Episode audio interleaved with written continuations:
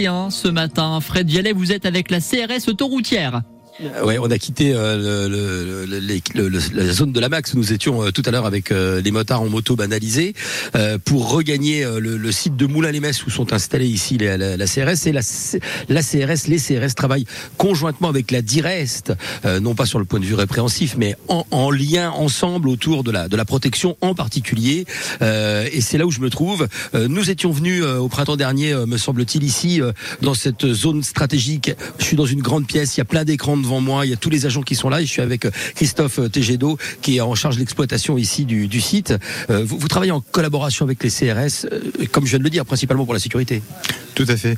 Notre rôle, c'est vraiment d'assurer la sécurité des usagers, de pouvoir intervenir le plus vite, au mieux, pour garantir à chacun de pouvoir circuler en toute sécurité. Alors, parmi les, les dispositifs euh, euh, qui sont mis en place, il y a le corridor de, de, sécurité. On en entend parler. Ça peut tomber sous le sens, mais pour c'est pas évident pour tout le monde, visiblement. Vous pouvez nous rappeler ce que c'est? Tout à fait. Le corridor de sécurité, c'est une imposition réglementaire qui a été introduite dans le code de la route en septembre 2018 et qui correspond, comme vous le disiez, à une logique de bon sens, à savoir quand on identifie un véhicule qui est arrêté sur la bande d'arrêt d'urgence parce qu'il est en panne ou parce que c'est un véhicule d'intervention, un véhicule de dépannage, un véhicule des forces de l'ordre, eh bien il est demandé, il est prescrit aux usagers de se déporter sur la voie de gauche euh, dès lors que c'est possible et si c'est pas possible, en tout état de cause, de se déporter au maximum et de ralentir leur vitesse pour minimiser le risque d'avoir d'avoir à percuter euh, soit une personne, soit un véhicule. Et, il y a encore beaucoup trop d'accidents euh, chaque année euh, avec les, agents de la DIREST et vos, collègues, j'allais dire, au point de vue national, évidemment. Tout à fait.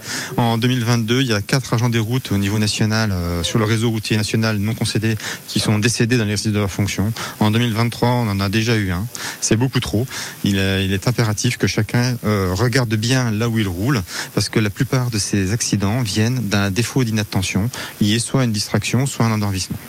Et, et, et euh, lisez entre les lignes le téléphone souvent qui est responsable de ces de ces accidents. Pas que, mais mais c'est aussi le cas. Donc ici, vous travaillez étroitement avec euh, les, les CRS. Euh, ça permet les, les, les, CRS peuvent aussi regarder les caméras. Évidemment, euh, c'est fait pour, euh, qui sont qui sont à votre disposition. Tout à fait. Les, les, les caméras, le, le, centre est conçu pour que les agents des routes comme les CRS puissent avoir les mêmes informations au même moment. Donc on a les, ils voient les mêmes images, les mêmes caméras, et ils peuvent demander aux agents des routes telle ou telle caméra pour zoomer, pour changer l'orientation ou pour grossir l'image.